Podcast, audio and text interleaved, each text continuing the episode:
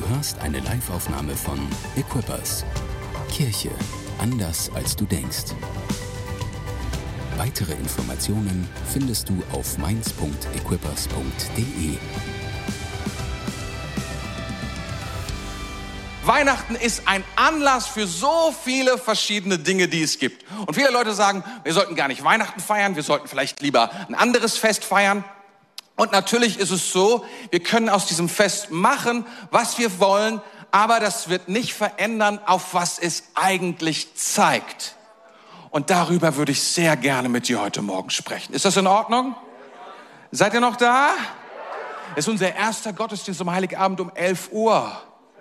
Normalerweise sind die immer, sind die immer irgendwie um 16 Uhr oder 14 Uhr oder sowas. Da muss ich mich immer beeilen. Wisst ihr, das ist mein 17. Heiligabend Gottesdienst als Pastor. Oh man. Und ich muss wirklich sagen, ich bin überhaupt kein guter Heiligabendprediger. Weil normalerweise die Heiligabend-Gottesdienste sollen kurz sein, weil wir haben viele Gäste und die sind es überhaupt nicht gewöhnt, lange im Haus Gottes zu sein. Die wollen schnell nach Hause und die wollen dann Bescherung machen und die Kinder und so weiter und essen und all die Dinge. Und ich gebe mir immer so viel Mühe, schnell zu predigen. Und es gelingt nie. Nie. Und heute um elf habe ich ein bisschen Puffer. Es ist gut, dass du da bist. Wir haben die Türen zugemacht. Das ist ein bisschen der Gedanke dahinter, warum, warum ich immer predige. Und es ist eigentlich überhaupt nicht meine, es ist gar, wir, wir haben so viele Pastoren im Haus und ich bin so dankbar dafür, die so gut predigen können. Und ehrlich gesagt gibt es da Leute, die viel besser am Heiligabend predigen sollten als ich. Aber die Idee ist, falls jemand denkt, das ist eine coole Kirche und kommt dann wieder und das nächste Mal predige ich, verstehst du, dann denkst du, das ist Betrug. Das ist, dauert alles viel länger als am Heiligabend und deswegen muss ich das machen. Okay, aber ich möchte über Weihnachten sprechen und ich möchte euch sagen, dass dass Weihnachten ist keine Gefühlsduselei oder Tradition oder eine nette Geschichte. Und es gibt auch Leute, die denken, das ist irgendwie ein Märchen. Wisst ihr, dass wir diese Aufführung gemacht haben? Die gibt's in hunderttausend verschiedenen Versionen. Aber was wir damit sagen wollen, ist nicht irgendwie, dass wir sagen, ah, das ist eine nette Story und wir wollen sie interpretieren, sondern wir nehmen das super ernst. Wir glauben, da steht etwas dahinter, was viel größer ist als eine Tradition oder irgendeine Idee oder eine Philosophie oder irgendetwas anderes, sondern hinter Weihnachten, da gibt es etwas, das zeigt auf ein Ereignis in der Geschichte und vermutlich ist es eines der herausforderndsten Dinge, die in der Geschichte jemals passiert sind, weil sie sind nur ein einziges Mal passiert. Und wenn Dinge ein einziges Mal passieren und sich nicht wiederholen, ist es immer herausfordernd, immer. Weil wir hätten gerne, dass man Dinge irgendwie wiederholen kann, um zu wissen, dass es wirklich so war. Aber diese eine Sache ein Weihnachten, und es gibt viele, die Weihnachten nicht gut finden und die sagen, oh, weil das ist so schwierig mit Weihnachten. Das ist doch, guck mal, was, was Weihnachten eigentlich bedeutet, das ist so merkwürdig. Das wollen wir überhaupt gar nicht feiern. Aber viele feiern es auch und das heißt nicht unbedingt, dass sie es begrüßen oder dass sie es super finden, sondern einige, wie ich es schon gesagt habe, die deuten es um oder sie ignorieren es. Sie sagen einfach, es ist egal, was da passiert. Und es ist, sie, sie, sie, sie, sie machen nicht mit in gewisser Weise oder machen irgendetwas anderes oder so etwas. Aber heute, ich glaube, dass Weihnachten für mehr und mehr Menschen in dieser Zeit eine Quelle wird von Hoffnung, von Trost und von großer Freude. Und mein Gebet für dich heute ist, dass du ermutigter nach Hause gehst, als du gekommen bist weil du gehört hast, vielleicht einmal mehr, vielleicht eine Wiederholung, aber weil du gehört hast, was Weihnachten wirklich ist. Ist das gut? Wir nehmen uns ein bisschen Zeit. Ich will nicht lügen, deswegen sage ich keine Zeit. 24 Minuten, 33 Sekunden, um da reinzuschauen. Wisst ihr, Weihnachten ist verbunden und wir sind in dieser Serie Everlasting Names. Das sind diese Namen Gottes, und heute zu, zum Heiligabend gibt es einen Namen. Ich glaube, der steht für Weihnachten wie kein anderer Name. Ein Namen Gottes. Und das ist der Name Immanuel. Immanuel ist der Name, der für Weihnachten steht. Und deswegen hatten wir auch Manuel am Keyboard. Das war geplant, bestimmt, oder? Stimmt das? Anyway, jedenfalls, es bedeutet Gott mit uns. Gott mit uns. Und ich glaube, dass dieses Gott mit uns ziemlich gut kommuniziert und transportiert in unsere Herzen, was Weihnachten ist. Und ich würde euch gerne die Weihnachtsgeschichte, und zwar die Kurzversion davon vorlesen, aus dem Matthäusevangelium. Also wir wissen ja, es gibt zwei Stück in der Bibel, in verschiedenen Evangelien. Es gibt, eigentlich gibt es drei. Es gibt eine bei Johannes, ist sie sehr speziell. Aber er hat auch eine Weihnachts, eigentlich eine ganz, ganz tolle Weihnachtsgeschichte. Etwas anders, andere Perspektive. Dann gibt es die großartige von Lukas und es gibt die Kurzform von Matthäus. Und die lesen wir heute. Okay, seid ihr bereit? Matthäus 1, 18 bis 25. Die Geburt Jesu Christi geschah aber so. Als Maria, seine Mutter, dem Josef vertraut war, fand es sich, ehe sie zusammenkamen, dass sie schwanger war von dem Heiligen Geist. Josef aber, ihr Mann, der fromm und gerecht war und sie nicht in Schande bringen wollte, gedachte, sie heimlich zu verlassen. Als er noch so dachte, siehe, da erschien ihm ein Engel des Herrn im Traum und sprach, Josef, du Sohn Davids, fürchte dich nicht, Maria, deine Frau zu dir zu nehmen, denn was sie empfangen hat, das ist von dem Heiligen Geist. Und sie wird einen Sohn gebären, dem sollst du den Namen Jesus geben, denn er wird sein Volk retten von ihren Sünden. Das aber alles, das ist aber alles geschehen, auf das erfüllt würde, was der Herr durch den Propheten gesagt hat, der da spricht, siehe, eine Jungfrau wird schwanger sein und einen Sohn gebären und sie werden ihm den Namen Immanuel geben. Das heißt übersetzt, Gott mit uns. Als nun Josef vom Schlaf erwachte, tat er, wie ihm der Engel des Herrn befohlen hatte und nahm seine Frau zu sich und er erkannte sie nicht, bis sie einen Sohn gebar und er gab ihm den Namen Jesus. Das ist also die Geschichte, ähm, eine, eine Kurzversion von Matthäus. Wie kam Jesus Christus auf diese Welt?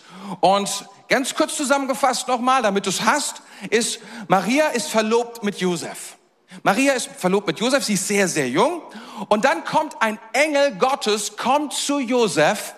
Ähm, und vielleicht davor ganz, ganz wichtig zu wissen, Maria ist schwanger und Josef denkt darüber nach, Maria zu verlassen. Und da kommt ein Engel zu Josef und sagt ihm zunächst einmal, fürchte dich nicht. Und wir wissen eine Sache in der Bibel immer, wenn Engel kommen und sagen, fürchte dich nicht, dann ist da ziemlich viel Furcht im Spiel. Normalerweise. Ist genau das Gegenteil der Fall. Deswegen sagt er auch immer, fürchte dich nicht.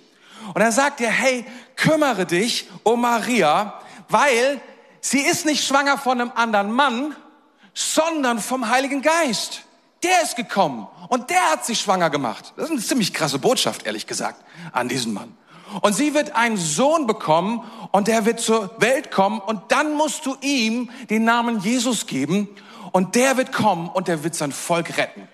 Das ist kurz zusammengefasst, was hier steht und die Weihnachtsgeschichte. Und dann kommt, wenn du so möchtest, der eigentliche Höhepunkt von dieser Geschichte. Das wird so ein bisschen zusammengefasst. Das ist das alles geschieht, das alles muss passieren, was hier steht. Das ist kein Zufall, das ist keine spontane Entwicklung, dass Gott sagt, oh, mal gucken, was wir jetzt machen. Die Welt, die ist so dunkel, die ist so verloren. Was können wir nur tun? Sondern es heißt, das alles muss geschehen, weil es gibt einen Plan, es gibt eine Ordnung bei Gott, es gibt einen Willen bei Gott, den er hat, den er schon lange. Es gibt ein Schicksal für diese Erde und er sagt, es muss geschehen. Und dann zitiert er einen eine Prophetie, die 700 Jahre alt ist zu diesem Zeitpunkt. 700 Jahre alt und sagt aus Jesaja 7 und da heißt es da, darum wird euch der Herr selbst ein Zeichen geben. Siehe, die Jungfrau wird schwanger werden und einen Sohn gebären und wird ihm den Namen Immanuel geben. Das ist so krass. Immanuel, Gott mit uns. Ist das nicht erstaunlich? Er sagt, das muss alles passieren. Das ist kein Zufall. Das ist, was Gott vorbereitet hat. Das ist, was Gott möchte.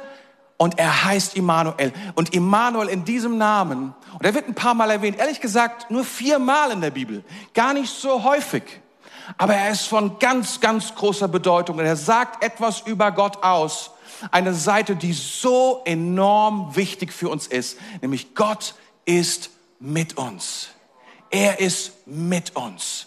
Und das wollen wir uns anschauen. Es ist vielleicht der ein oder andere, der hier ist und der so ein bisschen, ja, auch schon sich so auskennt, theologisch, der schon mal gehört hat davon, Gott wird Mensch und man nennt das Inkarnation.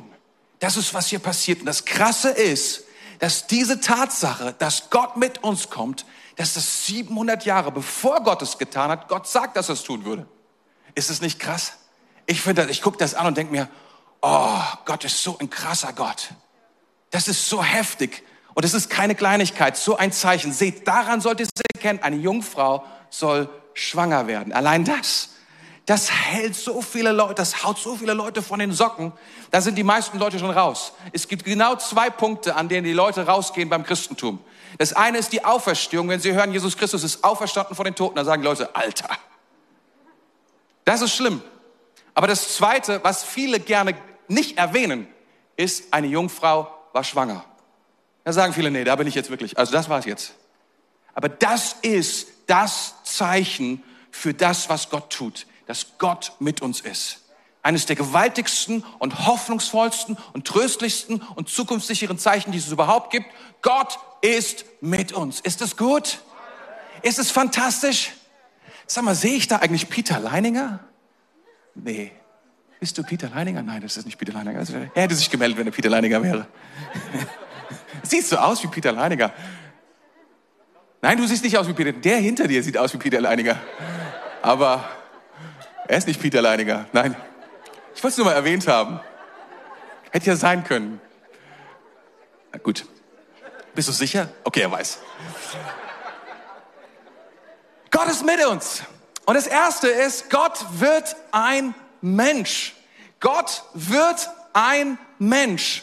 Und das ist eine Theologie, theologische Feststellung zunächst einmal, aber sie hat große Bedeutung für uns und sie hatte große Bedeutung damals. Du musst Folgendes sagen, ich habe es ja schon erwähnt, Matthäus, Johannes und, und auch äh, Matthäus, sie haben die Weihnachtsgeschichte und erzählen, wie Jesus in diese Welt gekommen ist und auf welche Art und Weise.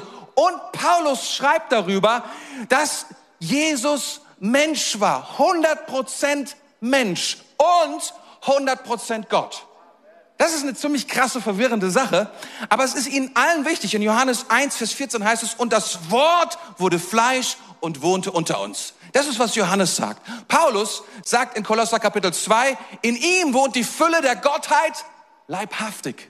Er packt es zusammen und dann sagt er irgendwann mal im ersten Korintherbrief, und Jesus ist den Juden ein Ärgernis, weil sie sagen, ah, das ist merkwürdig, was da passiert. Das ist sehr, sehr merkwürdig. Und das sind alles Juden, Petrus auch. Und da heißt es im, im, im zweiten Petrus, im ersten Petrusbrief, ganz am Anfang, da heißt es dann, wie wir empfangen haben an die Gerechtigkeit unseres Gottes und Retters, Jesus Christus. Er ist Gott und er ist Mensch. Das ist beides zusammen. Und wisst ihr, das ist etwas wirklich Abgefahrenes für die, die das berichten. Und wisst ihr, Jesus tut Dinge, die nur Gott tun kann. Später, das ist ganz komisch. Jesus vergibt ständig Sünden zum Beispiel. Das ist etwas, was nur Gott tun kann, oder? Gott vergibt ständig Wünsche und er sagt, ich werde wiederkommen und die Erde richten. Das ist, was er sagt. Ich komme wieder und werde die, das ist nur Gott, der das tun kann. Dann sagt er einmal, bevor Abraham war, bin ich. Weil mal ganz abgesehen davon, von der Grammatik des Satzes, ist es eine krasse Aussage, weil Abraham hat 2000 Jahre vor Jesus gelebt. Und er sagt, bevor Abraham bin ich. Und dann sagt der andere solche Sachen, ich bin und deutet damit an, etwas ganz, ganz krasses, nämlich damit sagt er immer wieder, er ist Gott, ich bin, diese Ich bin-Formel und die Menschen der damaligen Zeit, die Juden um ihn herum, sie flippen aus. Wie kann er so etwas sagen? Und wir müssen Folgendes sagen, das ist deswegen so was Besonderes, weil ihr müsst wissen, in den östlichen Religionen, da ist die Idee gewesen, dass Gott irgendwie Teil ist von allem. Teil ist, so alle Materie durchdringt und im Baum ist und in den, in den Menschen irgendwie mit dabei schwimmt und so weiter. Das ist irgendwie, das ist so vermischt und so. Und bei den Griechen ist es so, die haben ja auch Götter und bei den Römern, die präsentieren sich manchmal in menschlicher Form. Da gibt es so Zeus und Merkur und Juno und Neptur und Hermes und Hermes ist auch ein, ist auch ein Paketversand, aber er war, glaube ich, irgendwie, er war ein Götterbote oder so etwas, deswegen, deswegen hat man ihn genommen. Und ähm, das sind alles irgendwie so, so, so Götter, die, die, die richtig Menschen wurden und die auch Fehler gemacht haben. Und man hat diese Geschichten erzählen. Aber wisst ihr, bei den Juden darf der Name Gottes noch nicht mal genannt werden.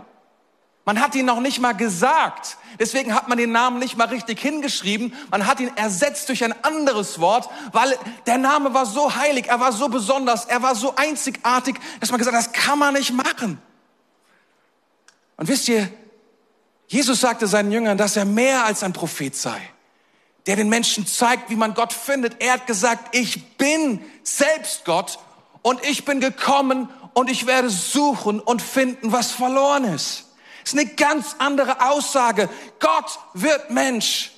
Und das ist in der jüdischen Welt ziemlich weit entfernt. Jesus ist und er kommt und er wird Mensch. Und wisst ihr, was uns die Bibel sagen will? Er, und das erklärt später Paulus wieder und wieder und wieder, und er sagt, hey, Jesus ist der erste neue Mensch. Er ist der erste neue Mensch. Er ist die Neuschöpfung von all dem, was Gott vorhat, mit uns zu tun.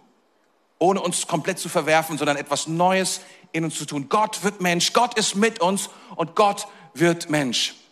Und wisst ihr, Jesus, dass er so ist, es bleibt nie ohne Reaktion. Ich habe es bereits gesagt, wenn du jemanden sagst, ich glaube an die Jungfrauengeburt, dann gucken die meisten nicht begeistert und sagen, oh, das ist ja fantastisch.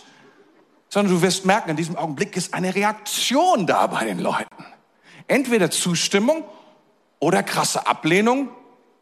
Also irgendetwas passiert mit den Leuten. Sie werden entweder es umarmen Sie werden es entweder darauf zugehen, sie werden davon weglaufen, aber normalerweise bleibt niemand gleichgültig bei dem, was Jesus tat. Jesus war eine Person, Gott ist mit uns, eine Person, die eine Reaktion, die eine Bewegung hervorgerufen hat.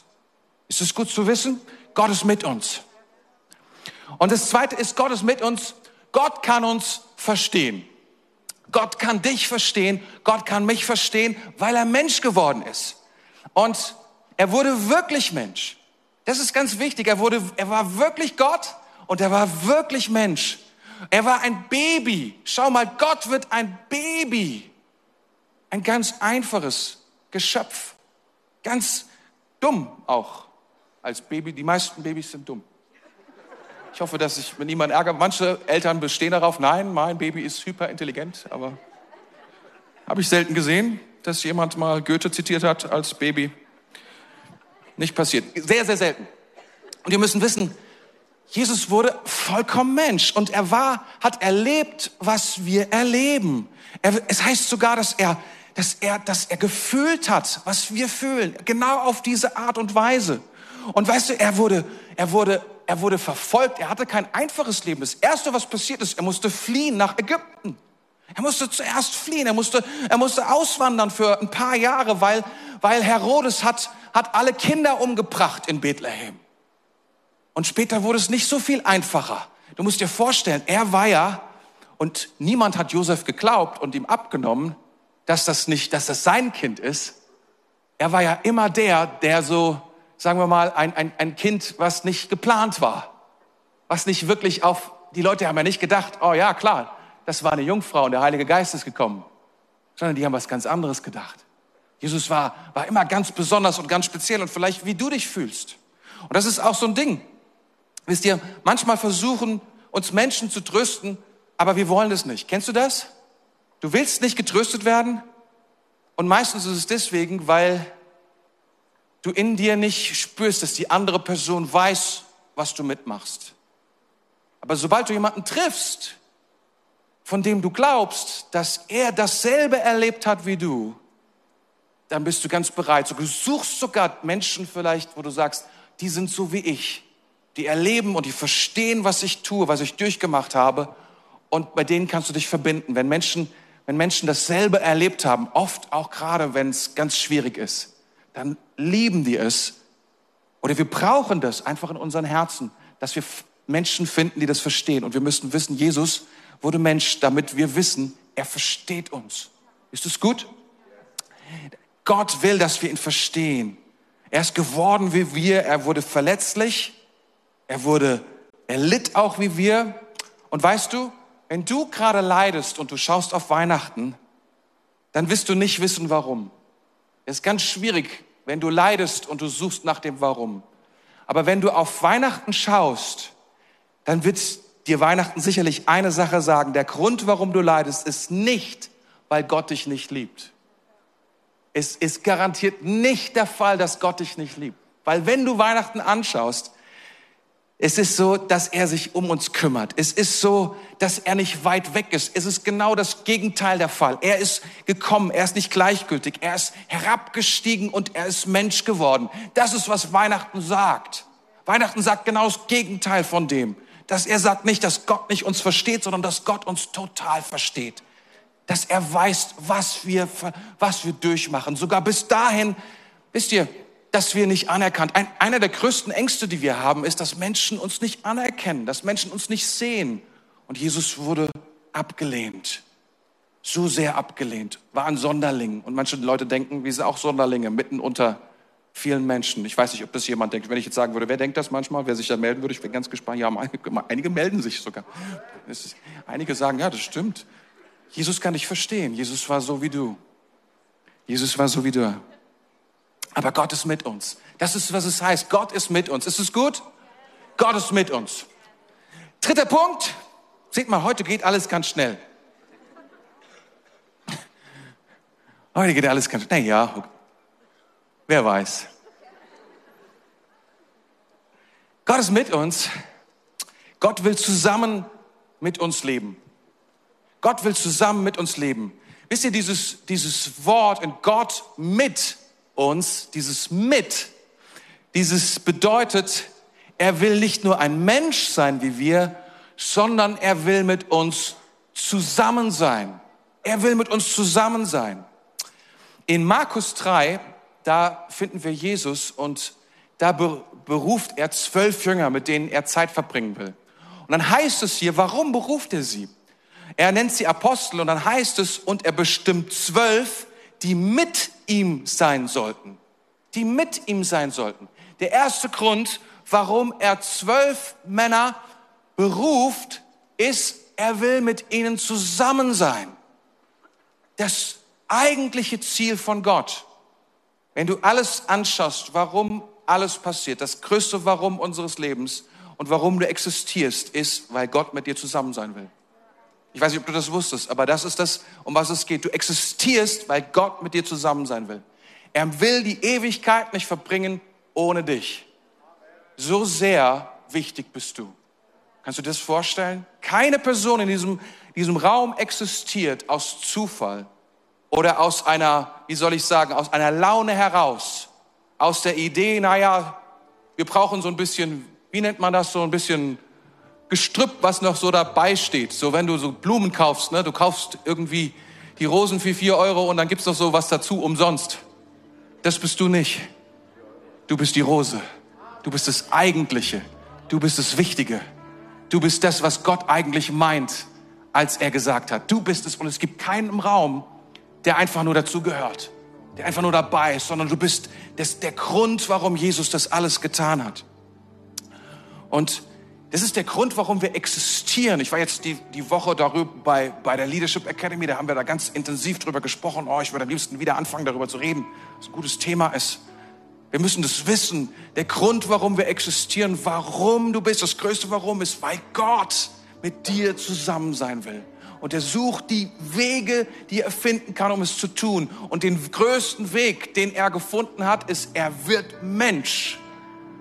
Er wird Mensch und er will mit uns zusammen sein, einen Weg zu finden, uns zu verstehen. Es ist dieses Ding, verstehst du, wir können uns nicht identifizieren, so einfach mit anderen Tieren oder mit Leuten, die ganz weit weg von uns sind. Aber Gott wird Mensch, damit du ihn verstehst, damit du sein Herz hörst, damit du kapierst, es geht ihm nur um dich.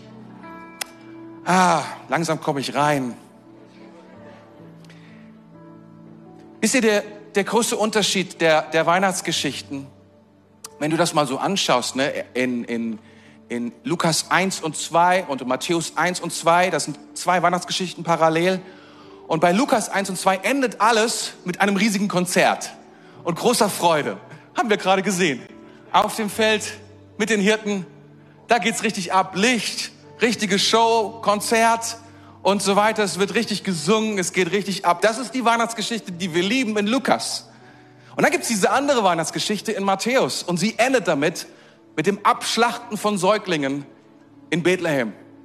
Das ist eine ganz andere Weihnachtsgeschichte. Es ist dieselbe Weihnachtsgeschichte. Es ist auch passiert. Es ist das, was geschehen ist zu jener Zeit, aber es ist eine andere Geschichte und Matthäus hat einen anderen Blick auf diese Dinge. Und vielleicht sagst du dir, wow, wie, wie, wieso machen die das so unterschiedlich? Weil sie unterschiedliche Aspekte darstellen wollen. Und in Matthäus, da gibt es diese kleine Krise am Anfang, dass, dass, dass Josef Maria verlassen will. Es beginnt schon weiter, es geht schon weiter mit Krisen. Josef sagt sich so, oh, ich mache mich mal lieber vom Acker, das ist mir alles zu heiß. Das, was da alles passiert. Und am Ende wird ja alles gut und so, und er bleibt ja dann bei Maria, aber aber was, was braucht es eigentlich, um eine Beziehung mit diesem Jesus zu haben? Was ist eigentlich notwendig, damit wir, wenn Gott Mensch wird, wenn Gott auf diese Welt kommt, wenn er, wenn er sagt, ich bin mit euch, was braucht es, damit wir mit ihm, mit Jesus eine Freundschaft haben können? Und ich glaube, das, was wir brauchen, ist vor allen Dingen Mut. Wir brauchen Mut. Und ich möchte dir sagen, welche Art von Mut wir brauchen, um das zu tun. Wir brauchen Mut, die Verachtung der Welt zu ertragen.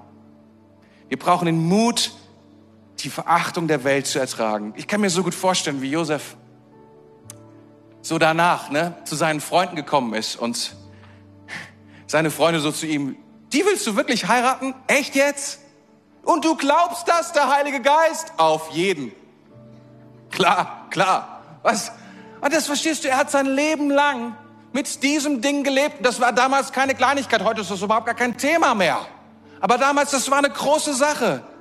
Weißt du, das Ding ist so, mittlerweile auch so, wenn du Christ sein willst, wenn du heutzutage in der Welt, in der wir heute leben, wenn du sagst, ich gehöre zu Jesus, da werden die Leute dich nicht bewundern für uns sagen, das ist ja großartig, dass du das tust, dass du das glaubst, sondern du spürst das ein oder andere Mal einen sehr merkwürdigen, leicht verächtlichen Blick.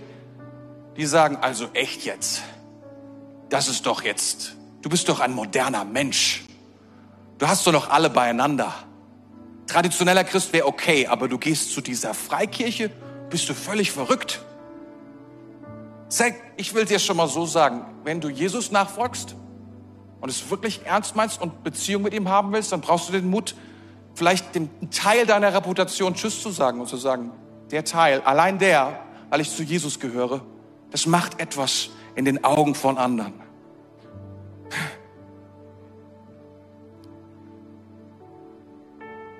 Warum glaubst du, kam Jesus durch ein schwangeres, unverheiratetes Mädchen im Teenageralter in einer patriarchalischen Kultur, um es mal wirklich auszubuchstabieren, der Schande und Ehre in diese Welt?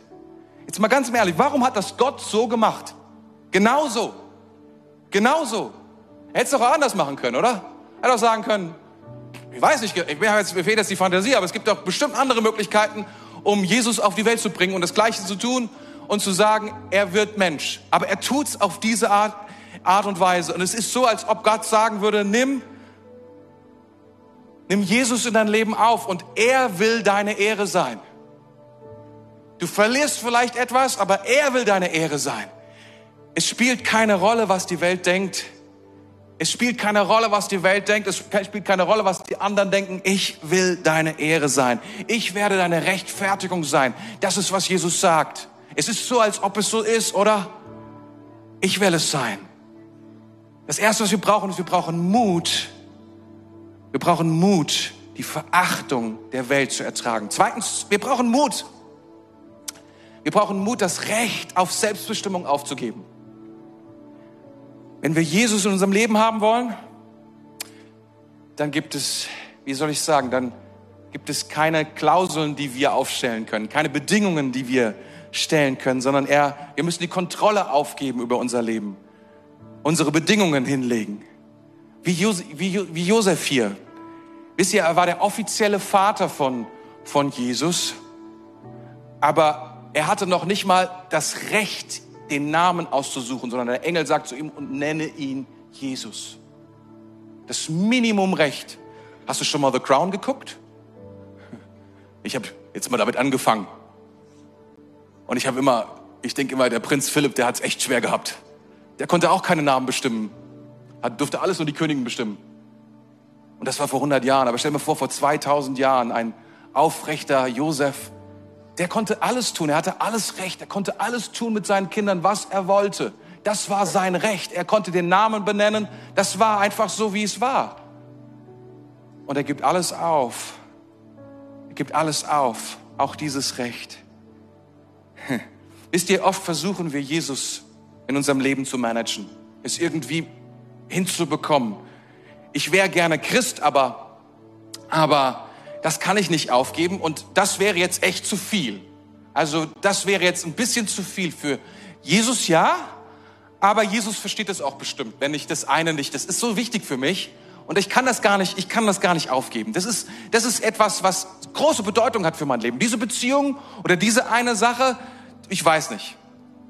Und manchmal versuchen wir, Jesus Platz in unserem Leben zu geben, einen Ort zu geben, ihn zu managen herauszufinden, irgendwie Jesus, wie, wie passt der Mann Jesus in mein Leben rein?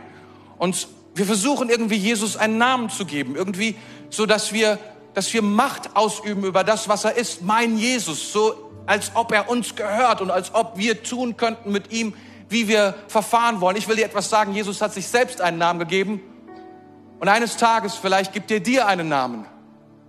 Aber Jesus Christus ist eins gewiss nicht. Er ist nicht unser Objekt, sondern er ist unser Herr. Und er will über unser Leben bestimmen und er will als Herr in unser Leben hineinkommen. Vielleicht versuchen wir ihn zu zähmen und für unser Leben passend zu machen, aber er will unser Herr sein. Und meine Frage ist, bist du bereit, deine Selbstbestimmung aufzunehmen? Bist du mutig genug? Hast du den Mut zu sagen, nicht mehr ich bestimme über mein Leben, sondern Jesus bestimmt über mein Leben. Wenn du Freundschaft haben willst zu diesem Jesus, der Mensch wurde, Gott, der Mensch wurde. Und das Dritte, was du brauchst, ist Mut. Mut zuzugeben, dass du ein Sünder bist. Das ist keine, das ist vielleicht das Wichtigste bei, bei all diesen Sachen. Das ist das Wichtigste. Jesus ist gekommen, um die Sünder zu suchen und zu retten. Das ist, was Jesus getan hat. Er hat gesucht und gerettet, was verloren ist. Er ist gekommen, um die, und durch sein Opfer am Kreuz will er die Kraft der Sünde zerstören. Und der einzige Weg, wie wir uns davon, wie wir ein Teil werden können von dem, was Jesus getan ist, ist es zuzugeben, zu sagen, Jesus, ich brauche dich wirklich. Und zwar in der absoluten Form, nämlich in der Form, dass du dein Leben gegeben hast für mich. Es gibt Leute, die sagen, hey, Jesus ist eine coole Person, aber jetzt hätte, sterben für mich hättest du nicht müssen. Ist nicht notwendig. Und ich will dir sagen, es ist notwendig. Es ist, wenn du, wenn du zugibst, du bist ein Sünder, dann ist es das, was du brauchst. Den zerstörten, getöteten Leib und das Blut von Jesus. Das ist, was du brauchst. Das ist, was wir zugeben müssen. Wir brauchen Jesus und das ist keine einfache Sache. Das ist nicht mal eben so. Kannst du, ich habe wir brauchen Jesus. Es ist kein nettes Angebot. Es ist, Jesus ist keine Verbesserung für unser Leben. Er ist kein Update. Er, er will unser Leben retten. Kannst du sagen, ich bin von Gott entfremdet, ich bin ein moralischer Versager, ich liebe Gott nicht. Ich liebe Gott nicht mit meinem ganzen Herzen, mit meiner ganzen Seele, meiner ganzen Kraft, meinem ganzen Verstand. Ich liebe meinen Nächsten nicht wie mich selbst. Ich bin schuldig, ich brauche Vergebung, ich brauche Begnadigung. Bevor ich irgendetwas anderes brauche, ich bin ein Sünder, ich muss Buße tun. Kannst du das sagen? Wenn du das nicht kannst, dann hast du vielleicht keinen Mut. Vielleicht hast du keinen Mut, das zu tun, aber vielleicht sagst du dir, woher nehme ich diesen Mut, das zu sagen? Das ist so ein, das ist keine Kleinigkeit, das zuzugeben. Und ich möchte am Ende sagen, dann, dann schau auf Weihnachten, schau auf Jesus. Schau auf Jesus, auf seinen Mut. Wisst ihr, ich glaube, ich weiß nicht genau, ich kenne nicht alle anderen Religionen, die es gibt. Es gibt so viele davon, meine Güte, bestimmt Tausende. Aber ich kenne keine Religion, die einen mutigen Gott braucht. Nur diese. Weil Jesus Mensch wird. Weil er sich dem ausliefert, was, was es bedeutet, Mensch zu sein, Angst zu haben. Was es bedeutet, zurückgewiesen zu werden. Er wurde verwundbar, er wurde tötbar, er wurde folterbar, er wurde verratbar, er wurde verleugnbar. Er, man konnte ihn verleugnen. Er wurde ablehnbar. Ich glaube, eine der größten Ängste, die uns Menschen beschäftigen, ist, wenn wir irgendeinen Raum betreten und wir werden nicht angenommen, wir werden abgelehnt. Und Jesus kam in diese Welt und er wurde von Anfang an abgelehnt. Wisst ihr, warum er das tat? Warum er in diese Welt kam? Warum er diesen Mut hatte? Warum? Weil er dachte, du bist es wert. Weil er dachte, ich bin es wert. Hast du jemals so eine Doku gesehen? Es gibt ganz viele Dokus bei Netflix, das muss man wirklich sagen. Und da gibt es auch ganz tolle Dokus über Bären. Gibt's auch. Und hast du gesehen, wenn eine Bärenmutter, wenn sie, wenn sie zwischen, wenn sie sich zwischen ihre Jungen stellt, weil sie irgendwie Gefahr wittert. Ihr ist es egal, ob da jemand steht mit einer Maschinenpistole oder einem Gewehr. Es ist ihr egal, weil sie, weil sie, warum tut sie das? Weil sie ihre Jungen liebt. Weil sie sie liebt. Und der Grund, warum Jesus gekommen ist in diese Welt, es gibt einen Grund, weil er dich liebt. Das ist der Grund, warum Jesus gekommen ist. Das ist der, das eigentliche, warum es geht an Weihnachten, weil er dich liebt. Er hatte den Mut, das zu sagen. Und wir brauchen den Mut aufzubringen, zu sagen, hey, ich mache mich verächtlich für diese Welt. Ich gebe auf mein Recht auf Selbstbestimmung. Und ich gebe zu, ich brauche Gott. Danke fürs Zuhören. Weitere Informationen findest du auf mainz.equippers.de.